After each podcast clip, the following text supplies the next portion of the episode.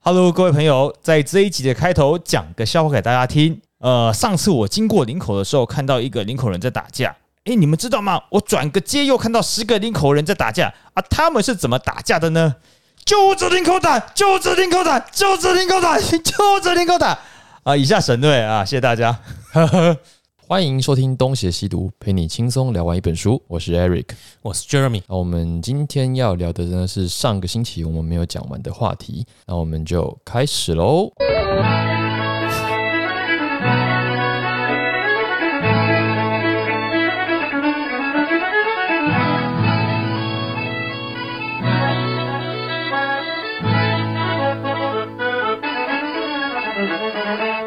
那农奴制是当时的一个蛮重要的制度，应该说在整个俄罗斯的历史中，都一个都是一个很延续很长的制度。对，那呃，这要先讲一下，就是说，呃，农民哦，在俄罗斯基本上是不可以随便的迁徙的，他不可以离开原本的领地，因为农民基本上算是当地贵族的生产力嘛。哎，这啊样某个国家现在也这样啊。某个国家吗？中国人现在不是也不能够，某些职业是不能够随便迁户口对迁户口了。对啊，可以去打工，那这这里更严格，一那里是指呃，现在是指说你的户口不能随便迁，但是人可以移动。嗯，那哦，以前是指说你整个你鬼长，你整家都不可以离物开理。性的被留在这里，对，物理性的跟明朝一样，明朝也是不可以离开的。哦所以很多国家的宪法都有说人民有居住、迁徙之自由。为什么这么正常的事情要写在宪法里面？原来有不行不自由过， 在以前很多国家都不行啊。对哦很多哦对，呃，在我们现在讲的这个俄罗斯历史里面，他们农民只有在秋天的某一个特殊的时间才可以迁徙到其他的地方，而且就算一年有一次这样的呛死，还有一个条件，就是农民必须先把他们的贷款跟债务先清掉。难怪这都串起来了。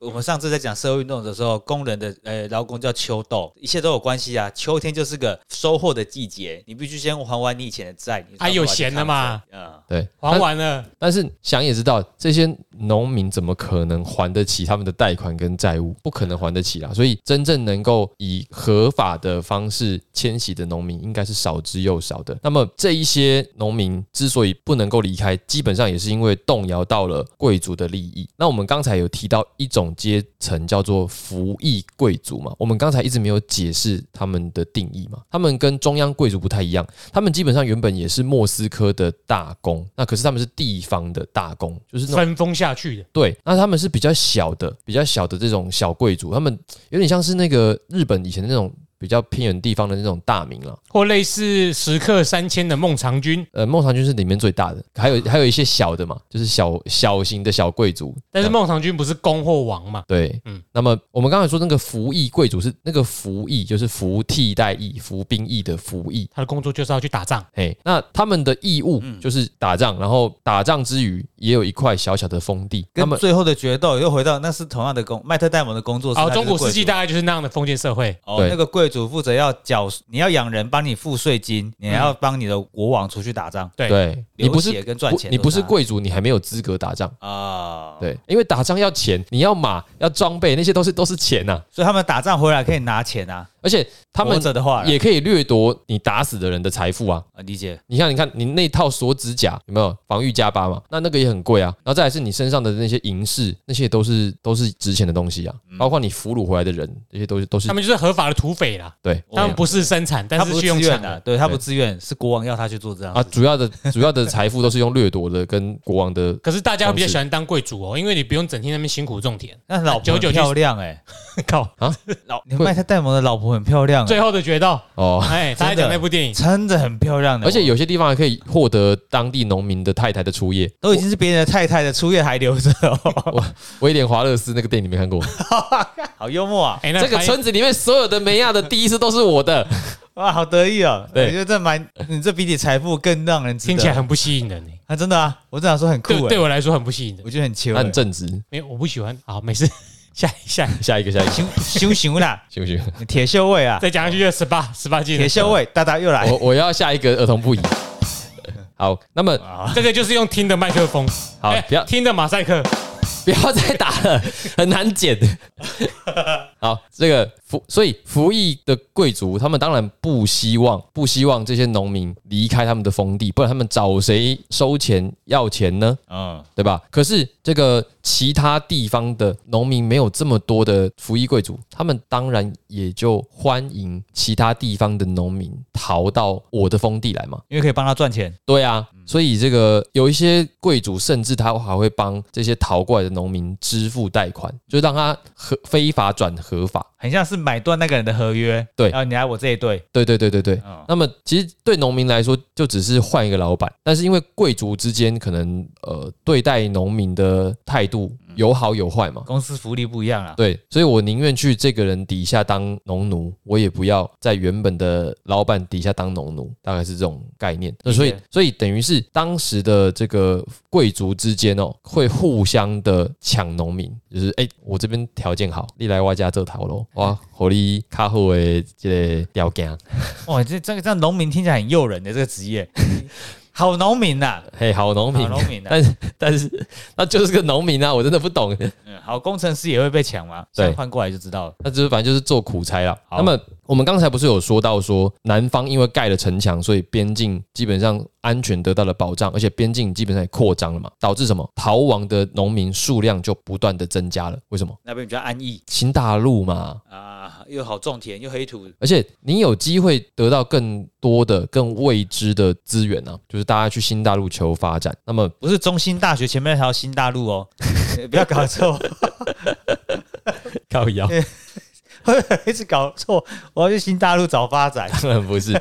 那么，因为有很多农民逃跑，当然以国家法律来讲，你逃跑就是会依法办理，要把你搜索回来嘛。那么搜索的这个法律是有上限的，就是几年之内，可能你就失去了那个追讨的权利了。这些服役贵族就希望可以废除农民的转移权，以及这个逃亡农民的搜索期限。一方面不希望农这些农民转移出去，另外一方面不希望这个搜索期限被废止，就等于是不管你逃多久，只要被我抓回来，你就是还对得为我工如果作。搜索期限被废止，这样日本小说很多都没办法写下去了，一堆人要等到那个等到死二十年嘛， 对对，摩擦二十年，对，而且还有一个关键的年份，因为他们后来延长到三十年，有够久。对，有一部时时效警察就在讲这个，对对对，对所以时效这个东西没有的话，日本推理小说会少了一个路线。对，做不下去。好了，那么我们刚才讲到的这个服役贵族，另外一种是采役贵族。那么采役贵族应该就是指呃分封出去的比较上层一点的贵族，比那个服役贵族要尊爵一点。就是真的孟尝君啊啦、哎，真的孟尝君。那么这两派就在互相抢农民，那么他们就告上这个晋升会议了，希望可以把这件事情瞧出一个结果来。因为服役贵族毕竟是占多数的，所以到最后，依照会议法典有关农民的审判条例当中，就发生了逃亡农民的搜索期限被废除的这个条例，那就表示农民就必须束缚在这个土地上了，因为你不能，你你逃掉，我抓你回来，你还是得替我工作，你没有办法含扣的。比如说逃五年、十年，我觉得没事，没有这种事情，就是你只要被我逮到，你就是得回来，这样所以这个结果是偏才艺的贵族还是服役贵族，哦是偏服役的贵族？因为服役贵族是是原本拥有这些农民的贵族啊，那然后才服役贵族比较多人，比较多人。所以简单的说就是票多的赢，票少的输。这个梗居 然为了合 理，真居然的居然要埋这个梗要埋那好么久，简单的逻辑哦。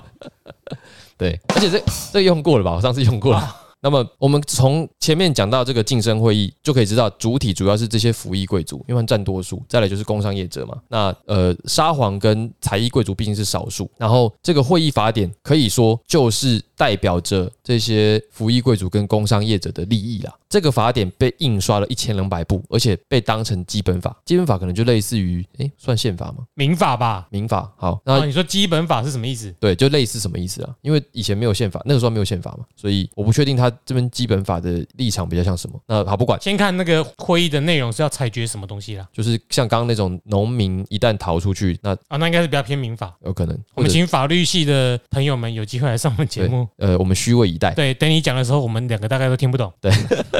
好，所以我们刚才讲那个会议法典，它被使用一百五十年以上，表示说这个法典真的是影响了当时的社会非常的深远哦。嗯，那么，既然服役贵族跟工商业者的利益得到满足，我们就可以想象晋升会议就越来越没有必要再开下去了。所以，我们这章的小节叫做晋升会议的尾声啦。因为既然利益被满足，那就没有必要再开了。另外一方面，就是服役贵族本身他们的存在方式产生了重大的变化。那这个跟我们前面讲到的兵制改革有关系。我们刚刚不是讲说他们成立了新军吗？那么过去哦，这些服役贵族他们的部队都是以他们所在的地方跟他们所在的这些地方武装势力一同一同组成的。那这一些地方的武装势力里面，有一些人会被派到莫斯科，就变成了晋升会议的代表。所以他们地方跟中央是挂一起的。你们听得懂这个逻辑吗？嗯，就是地方的人，他们要变成武装势力，然后必须选出一个人去莫斯科当晋升会议的代表。那么这个代表势必会为了地方喉舌嘛。可是到了十七世纪的后半之后，军制改革了，那地方服役贵族呢，就变成这些新军的指挥官。那么这个新军队指挥官跟地方并没有直接关联，也就是说，这些贵族不再需要跟地方有连接性了。那既然没有连接性，他就不再需要关心地方的死活啦。就这些服役贵族，看我他妈现在是一个这个中央部队的指挥官，爽缺啊！爽缺跟我就是地方怎么样，跟我已经没有关系啦。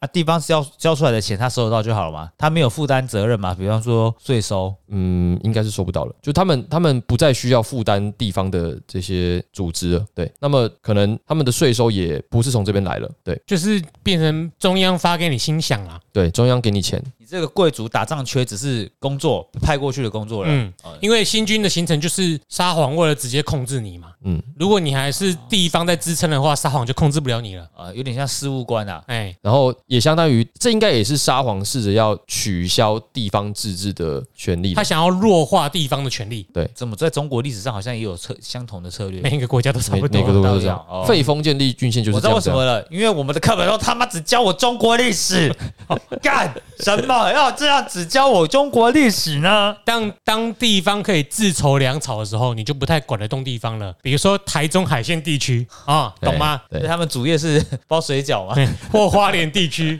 他们主业哎、看联络部吗？还是看 我不知道哎、他们有主业吗？拜神啊，开宗教大会啦。对对，拜呃妈妈拜拜完男的，拜完女的啊，拜女的拜完男的，嗯随便，反正哪个被关就拜另外一个啦。好，好，可以哦，我们回来。那么，总之，这个地方的事务呢，就改为由莫斯科派去的地方长官所取代了。那么，就进一步的达成了中央集权。那么，这些贵族呢，就变成新的部队指挥官，他们不再需要跟地方产生连接。那么，他们就不再需要晋升会议了，因为不关我的事。再来是我们刚才提到的这个波萨德自治区的这些城市居民，他们变成了真正的天龙人，因为他们里面的那个特殊区域已经没有了嘛。那他们可以自由贸易之后，就产生了一批有钱人，就先让一部分人富起来了，政府呢就会从他们那边要钱，就政府但缺什么，呃，这些有钱人来给钱。那么波萨特居民就开始干，我们为什么要给你钱呢？就是他们也不想要再被政府剥削，他们就转而跟贵族们一起混，就他们也不会再为整体利益我努力喉舌了。哦，那晋升会议本来就是一个比较弱小的阶层团结起来争取最大利益的团体嘛。那你现在经过了我们刚才讲到的这一些阶层，然后制度根本性的变化，那么晋升会议的基本的呃起因就自然消灭啦，对啊，所以晋升会议就越开越少，后来就不开了。另外一方面就是晋升会本来是可以让大家一起瞧事情，对，现在有一些事情可以就是那些人决定的，但自然不需要大家来瞧了。就对，你这个没用了，哎，但是那个已经没用好 了。的，那个已经没用了啊，我说错，引用错误。嗯，对，好，那么刚才的种种的作为，我们都可以看得出来，阿列克谢的图谋啦，他摆明着就是要弱化地方自治，而转为中央集权嘛。那么这边有提到一本书，叫做《阿列克谢统治下的俄罗斯》，那这是由当时逃往瑞典的一个俄罗斯官员所写的。那么他想要表达的是什么？他想要表达的是，阿列克谢真的是一个专制的君王。米哈伊尔虽然声称自己是一个专制君主，但是他就是说说而已，他基本上还是受到贵族会议的牵制。但是阿列克谢在做呃几年作为之后，他真的是专制的，对。他有计谋的让他的权力能够掌握在他手中。对，那么他建立了一个专制的这个俄罗斯，然后他建立了另外一个机构叫做机密事务官署，他就是只相信这个机密事务官署的小伙伴军机处，啊，对，雍正跟军机处的关系，东厂又再度出现了。因为你只念过中国历史，所以我都举你懂的东西。原来，谢谢对啊你，你帮助了全台湾千千万万人啊！所以阿历克谢是第一个称自己是大俄罗斯、小俄罗斯、白罗斯的专制君主的人，他是第一个。所以阿列克谢跟普丁有八气象，没有有血缘关系啊？都没有吗？谁知道？我没人，你们真的没人，我看 没有， 我以为你们几个人在看谁哎、要可讲是就我好笑哦话。我看到这一段话， 我沙皇的血脉应该在共产时期都不见了啦。对啊，所以都不是他尼古拉斯二世他们就不需要靠血脉嘛，只要靠这股霸气。你霸王色，敢说 不是？哎、我这边有一个有一个，其实有一个个人问题，就是那个时候已经有大俄罗斯、小俄罗斯跟白罗斯了吗？对啊，因为我们前面一直提到说都还是基辅公国，在这个时候已经是莫斯科为主啦，对啊，可是他那个时候已经有一个新的国家的名字产生了，什么意思？就是他们本来不是联邦，他们没有没有联邦，哦就是公公国，哦哦哦对不同的公国，对，那可是我一直没有看到说他已经有提到说他们已经建立了一个新的国家、新的名号出来。没有什么新的国家新闻，就是琉璃克王朝。琉璃克王朝灭亡之后，因为新的首都已经在莫斯科了，嗯，所以说瞧出一个新的沙皇，那个沙皇就创立了努曼诺夫王朝，然后首都在莫斯科，所以已经没有基辅公国这东西了， OK，就是罗曼诺夫王朝。那这里提到的大俄罗斯、小俄罗斯跟白罗斯，就是他们斯拉夫人，哎，俄罗斯文化道统所及的区域。可是它分成三个地方是这个这三个应该不是指国家了吼，大俄罗斯、小俄罗斯跟白罗是斯指区不域。是啊，就区域就，区域嘛。嗯，哎，沙皇是不是同时可以出现多个，不行啊，在在混乱的时期，就可以有自称为王？各立那为是王，自称啊，对自称。呃，沙所以皇就是皇帝啊，但是唯有就是真沙皇，就是要将刚刚说那个那个会议才是真沙皇。对透过大家都认同的。对，就是晋升会议选出来的那个米哈伊尔算是第一任。真沙皇啊，了对解。。好，那么呃，这边可能要再确认一下，就是因为这边也没有特别讲说此时的罗曼诺夫王朝的领土到底扩张到哪里去了，因为现在只有现在只知道说克里米亚以北的那一块他们拿下来了，然后乌拉尔山脉这边他们一直都有，然后西边的这个呃大家到波兰到波兰那个地方以，东，对，有有些地方还在波兰那里，有些地方还在瑞典那就是里，现在俄国的精华区，大概就那些地方了。那可能就是那里。嗯对，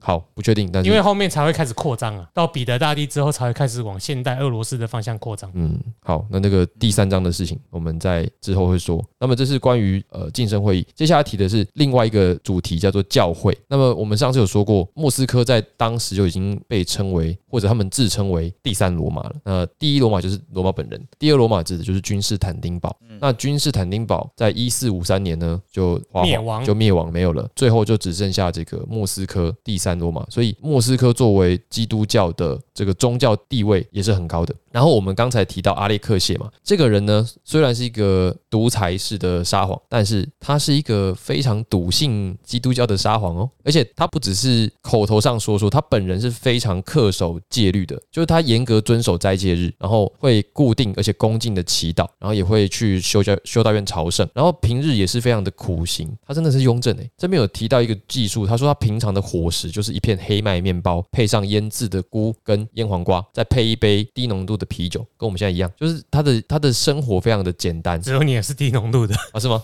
你们两个不是啊？我不知道几趴，我是因为昨天睡眠时间比较少， 四点八哎、我的是五趴哎，你比较多。哦，那差不多了。我四点九，我们都是低浓度那的，为什么白皮四点九，你经典四点八？ 白皮不是比较清爽吗？而且清爽跟浓度没关系啊。嗯，好哦，好， ，OK，对耶，那再来是阿列克谢本人不但恪守基督教戒律，他本人也精通神学。他他才是该当传教士的那个家伙吧？对啊，他可以自己判断教会问题，这这个是在帝王里面是难得的，好像真的就是雍正哎、对，因因为这样他的权利就不用被那些阐述神的语言的人给夺走跟操控了。他自己就可以解他释。哎对他自己可以诠释这一切对，自己卖自己赎罪券的人，哎、不过有趣的就是俄罗斯教会分裂是在他在位期间发生的，所以现在俄罗斯人真的是多信奉基督教、东正教哦就上基督教的东东正正教派，这派然啊后。我们上次有说过嘛，就是我们现在所知道的天主、基督跟新基督新教。基督新教，对对，上次有讲，全部都叫做基督教。对看他们信奉的哪个教派而已。对对理对，解教派的区别。老弟，还有仪式有很大的不同啦，哎，你说到重点了。我们接下来讲的这个他们的分裂，就是因为仪式的不同。那这里要讲的是什么？就是我们首先要先知道，俄罗斯教会呢，它是在十世纪末的时候继承了君士坦丁堡的信仰，可是到一四五三年帝国陷落之后啊，已经差了将近五百年了。那么这五百年当中，两个地方的仪式跟教会典籍呢，都已经分化了。譬如说，俄罗斯的教会在画十字的时候是两只手指头来画的，而且他们会颂唱两次的哈利路亚或者是行礼跪拜。那么这些跟希腊仪式是不一样，因为希腊仪式好像是用三只手指头画，一点点的区别而已，可是就是有区别。那么呃，阿历克谢呢，他当时要推动宗教仪式的改革，他找了一个人叫做尼康，不是卖相机的尼康，也不是发明，呃，也不是卖照相机的像就相机啊，哦，我也说炸鸡耶，不是啊，就你相机啊你控嘛，啊，卡梅拉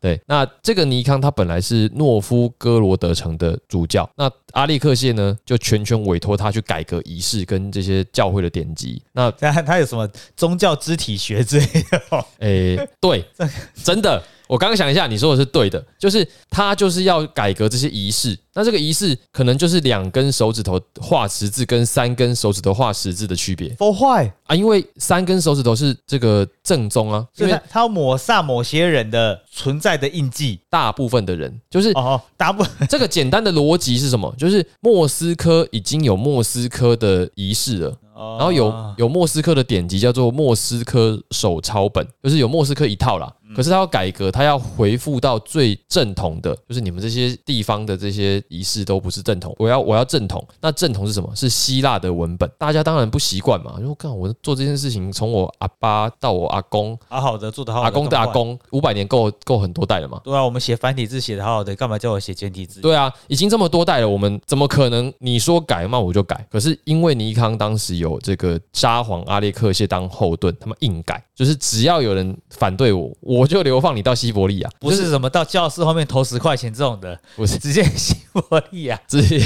你讲台语，给我去后面投十块。对直接去西伯利亚。那这我有个个朋友啦，怎样哦，他画画很棒啊，然后 然后老师在那时候，算算这朋友出现好多次哦。 他叫什么名字我都会忘记，古大明啊，古阿明啊，谁啊？你们有没有？我不知道他在说你什么，们不但都是哎朋友？我觉得他好笑那。个鲁冰花，哦，靠腰嘞， 他那年我知道代古阿莫啦， 我古知道古阿阿明莫啊，，我以为你要说什么陈晨波之没类有的第一他个。们他们的 没有没事干，他们那年代是讲台语会被罚钱的啊，他不是要讲台语被骂。我、哦那个电影好好悲情哦，我不想看第二次。我也没看这次，我只知道古阿明好，还有那个老师情绪化很严重，爱生气，爱生气，动不动就要生气现。场外地来一个，对啊，城市来的果然就是个救赎啊！我到现在才发现那是充满刻板印象的一部电影，你们一中的老师也会生气哦。那是高二高二的事情， 加分，太棒了，终于打到这里来。神经病啊！哎、对耶，你们哎、可是那个老师看起来应该是你们在学校他就在的耶，我不是因为因为老师两个，我是另外一个，哦对，我也是。另外一个，我们两个都没遇过他，哦，运气很好。哎两个都运气运气两个都蛮老的吧？那我一定如果依照时间轴来看的话，两个差不多年纪，现在那应该是当时应该很年轻吧？没有没有没应有该，40那时候已经就是四五十了吧？那个学校就很棒啊！你进去好像都终身职，公立学校的好处吧，大部分公学校都这样子啊。啊公哎、学校对，真的。公学校你要把一个老师辞退很难呢，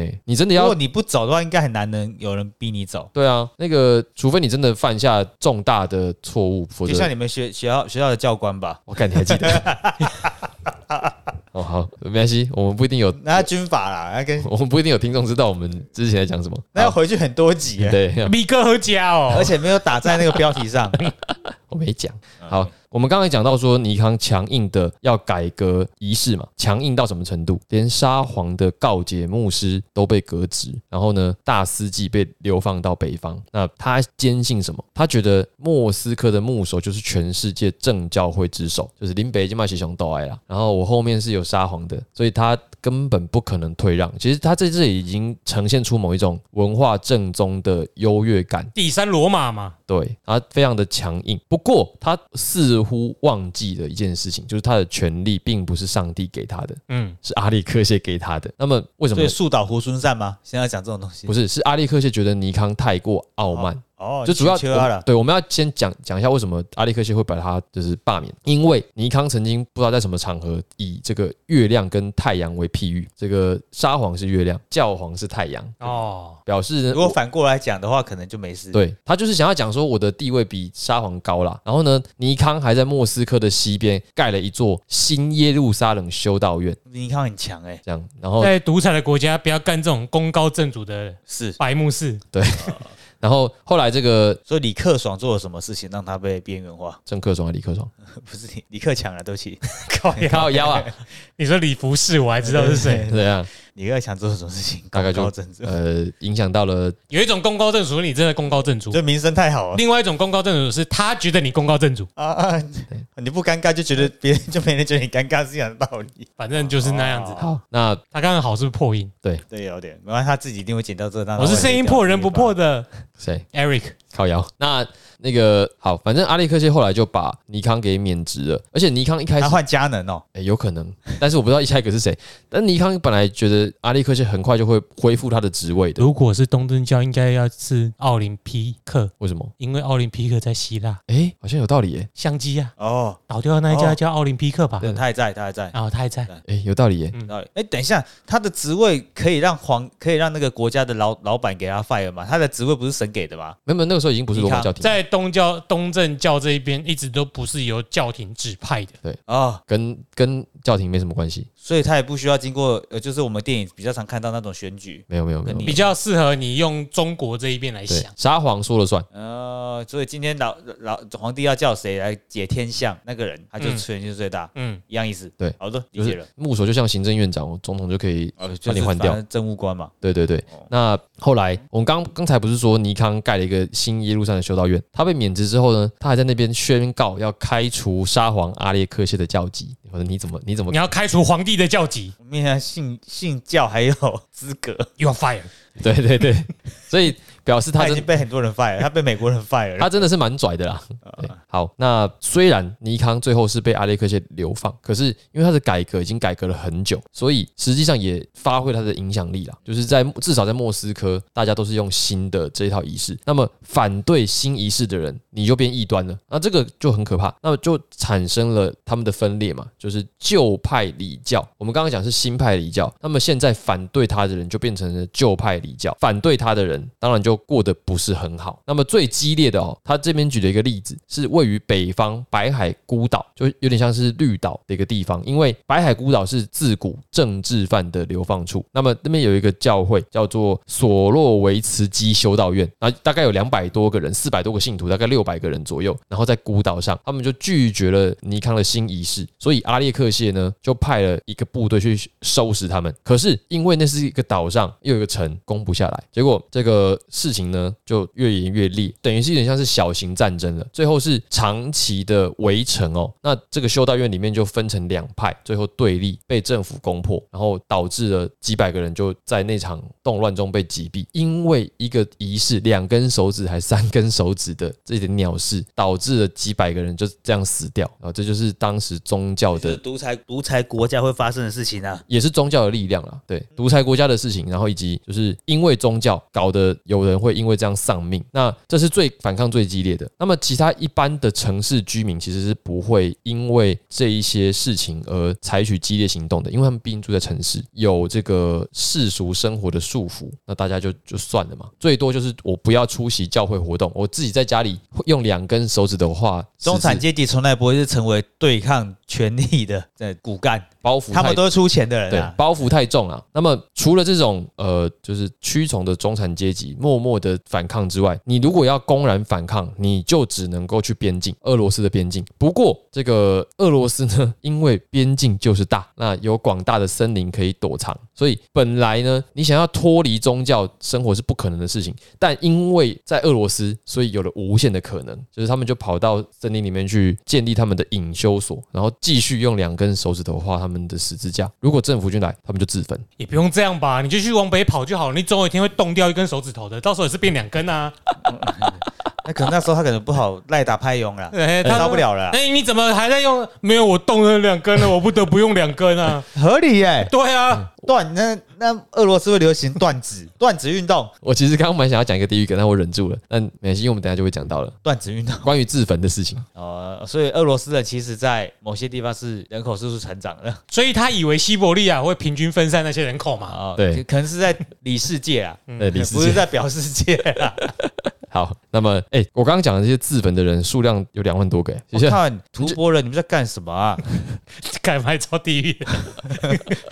开玩笑的啦。哎喂， 对对，吐蕃很棒，真的。好，前阵子赞好了，我们稍微那个讲一下后面的事情哦、改革，我们刚刚讲到，除了是仪式的改革之外，再来就是关于神父，也是被改革的重点之一。其实我们要先讲一下，除了莫斯科以外地方的神父，我们现在觉得说神父每个人都要读圣经嘛，包括每个教众都应该会读圣经。可是其实以前的这些百姓，搞不好根本没看过圣经，就是以前圣经是只有神职者，而且是高阶神职者才会去研究的。那么一般的神父大概就是接收讯息而已，他是不太会去想嗯诠释圣经的意义。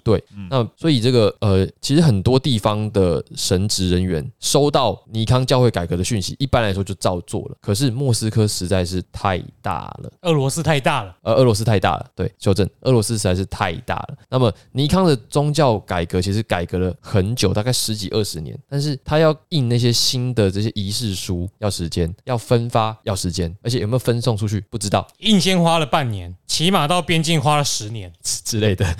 他到那边的时候，Windows 都哦拿着 Windows 七到那边，已经 Windows 十然后上市然了，后那些使者手指断一根，动掉一根在，开机都不能按的。 对，那就是所以那个有一些主教去村落巡查的时候，发现他们并没有按照尼康的仪式来进行礼拜，并不是他们故意的，那啊就天高沙皇远啊！嗯不是，是因为他们真的没有收到新的指示，嗯就是沙皇，对你刚刚讲的也对了，就是沙皇的指示根本没下来，没收到，谁不知道骑车骑骑骑马骑到一半被北极熊杀掉啊什么之类的？ 哎哎没人知道这个讯息，永对远啊到不了。对，那个讯息就到不了。再来是，就算收到好他了，遇到阿嘎，为什么叫嘎？阿嘎是都把信丢掉，他都丢在家 里。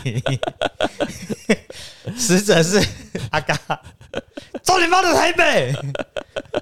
操你妈西伯利亚！我在那西伯利对亚操你，妈西伯利亚！啊我不那行，他说他的首都 了，操你妈的莫斯科，不要离开莫斯科去发。然后大家再往北就操你妈二北干，流放到二北这超冷的、欸。中国人被流放是往东北去，对，俄罗斯人、莫斯科人被流放再往北方去。哇，真的是呃，俄罗就中国人流放的地方是他们平常生活的地方。宁古塔。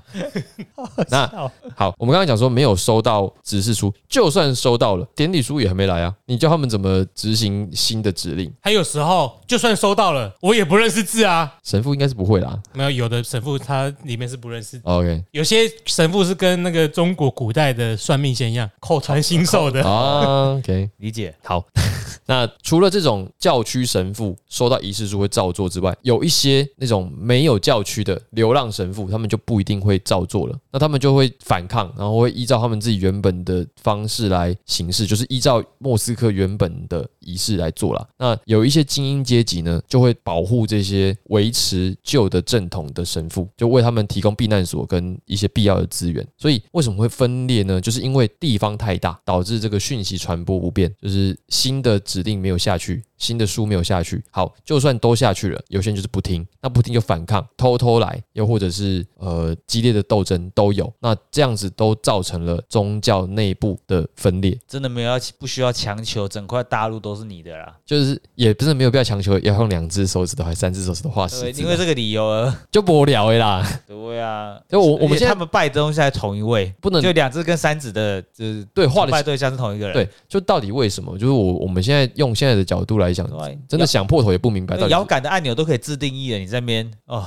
对啊，傻眼。我啊，只是我们没有办法回到过去，不知道以前的人在想什么了。但是现在有一些呃人哦，这个他们坚持的东西，我们也很难理解。好，那再来是这个神父，我们现在知道神父就是要单身嘛，好像牧师可以结婚，但是神父必须单身。嗯对，那不然这个如果神父不用单身的话，小男童就没事了啊。嗯你哦没，有看过牧师跟小男童干嘛吧？做神父哎、嗯，啊，对对对对，那诶，在美国的都是牧师哦，他们是牧师，基督新教是牧师、基啊督。教的牧那师为什么要叫他神父？哎，你看到如果是东北有一些地方也是可能也是哎呦，受教廷指派的，那我收回刚刚那无理的地狱梗，呃，不合逻辑。我我田野做的不够多，对不起。因为基督新教允许很多教派，所以可能有一些特殊的教派。然后如果是东北地区，有一些可能还是属于教廷的教啊因区为。很最有名的就是波士顿啊，对，波士顿发生因为波士顿还是属于欧洲嘛，它有一些教区它是天主教，不是基督新哦教。欧洲人当初到美国去的时候，前就是在波士顿那个区域在生活就是诶，哦，多数欧洲人都是在东北地区居多原。来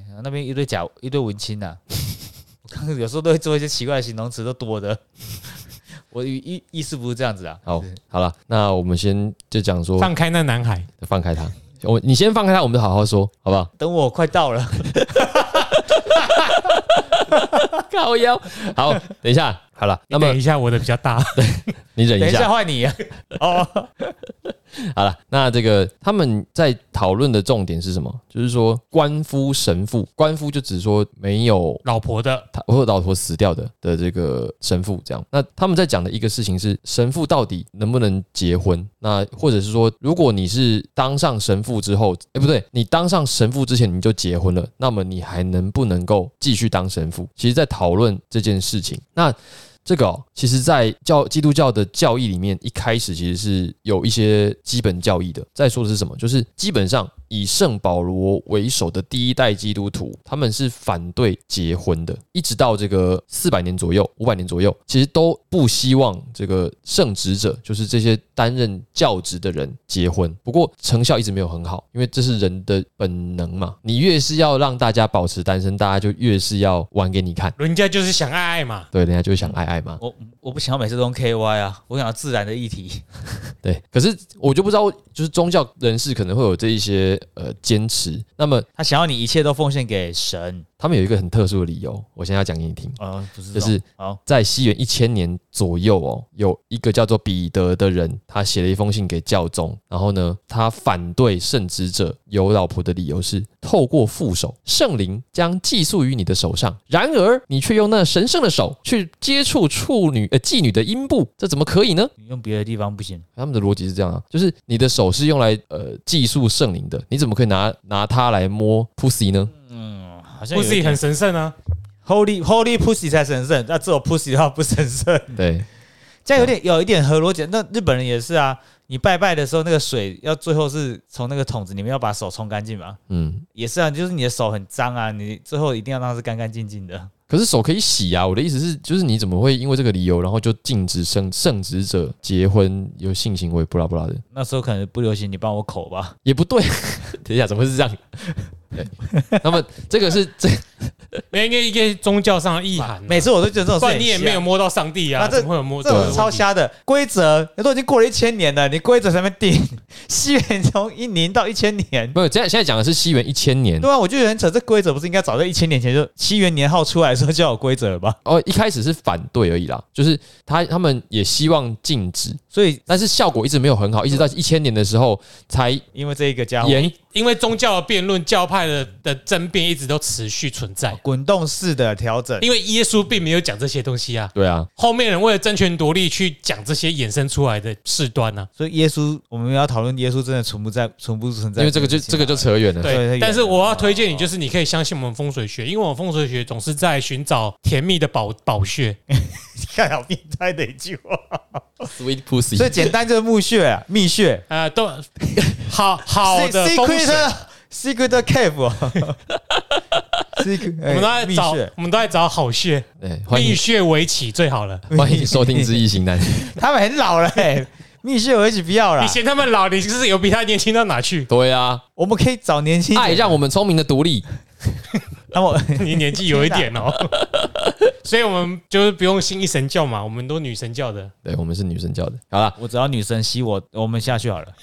好，我要我要刚刚讲，我刚刚讲那个性的重点是什么？就是在西元一千年的时候规定了，单身不但是圣职者的私人义务，而且还是拉丁教会圣职者的身份规定。嗯，对，那表示这并不是来自于东正教的规定，这是西方的基督教本来就有的。但是这个规定有没有真的被严格执行呢？其实没有，就是乡村的神父还是保持着婚姻，事实上的婚姻，而且教区的人民也认为说，其实只要这些神职人员是有在工作的，你管他是不是单身，嗯，所以这个法律规定归规定，大家要不要遵守，地方的人怎么看待那是另外一件事情。那呃，另外一个除了这个点之外，就是那么关于这些神父他们如何看待自己的职业前程，就是呃，我们刚才讲是西方的嘛，那么在东方的这些教会，比如说埃及跟我们现在讲的俄罗斯，其实他们的主教就说，其实神职人员不太需要背负这些沉重的负担，不要像以前的那些基督教的神职人员一样，要当这么严格的禁欲禁欲者。那么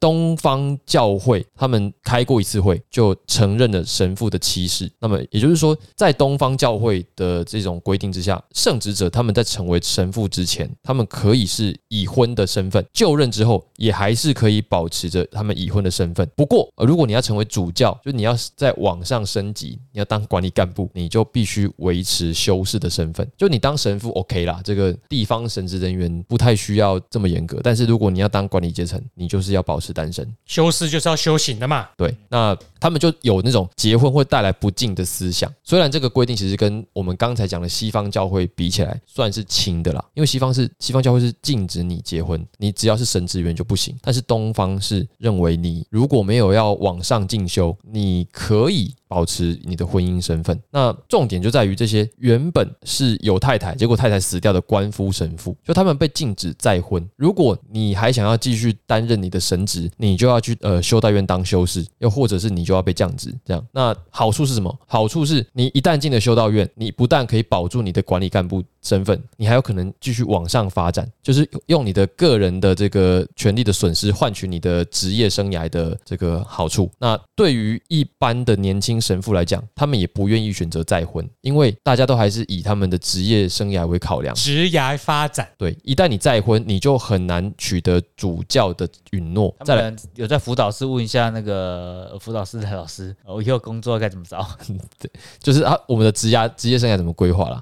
对，因为他们如果再婚，实际上会失去很多神父之路上的实质好处啊，因为的他们的薪水也会变少。然后再来是，如果你再婚了，你们在你在社会上就会失去所以他们其实有一信个任叫做自卫加急， 对，自卫加急，他们没办法。啊让你吃点好的，可以多射几发，是不是？ 对哦，哎呀给你多在一那年代谁不自私底下通通来啊？对，我要讲的就是这个，就是啊虽然规定是这样子，那么大家考虑到职业前景，都还是会按照社会规则行事。但至于自家怎么私底下怎么样再说，就好像玄慈方丈他是虚竹的爸爸，徐玉子的爸爸，啊啊，不然怎么会生出虚竹这个家伙？对啊，人家还不是当方丈，可是他实际上是跟四大恶人的其中之一搞了一个小孩出来啊。而且家伙家伙还蛮强的，而且虚竹女人缘好像也不错。对，就是这样。那这个就就是当时的一个宗教的概况啊。其实这路很好选嘛，你想嘛，你如果你你的职业发展好，你可以不用缴税，薪水又高，职业一片光明，私底下可以暗暗来，因为你有你有钱有权啊，你不用担心找不到。这这个个是我们一般正常人会选择的方向啦。当时一定也比较多人这样选啊，对啊，就是我我要我在活在那个时候，我也想说，啊，反正对啊，我私底下找老婆干嘛的，你们又不知道。你老实人才会说啊，我为了要那个，所以我要娶老婆，不要再升上去了，然后对你啊还要养一个家庭，他走光明正大路线的啦，嗯，难道那些猥亵男童的神父他们会告诉人家吗？不可能嘛，都是不要康的嘛。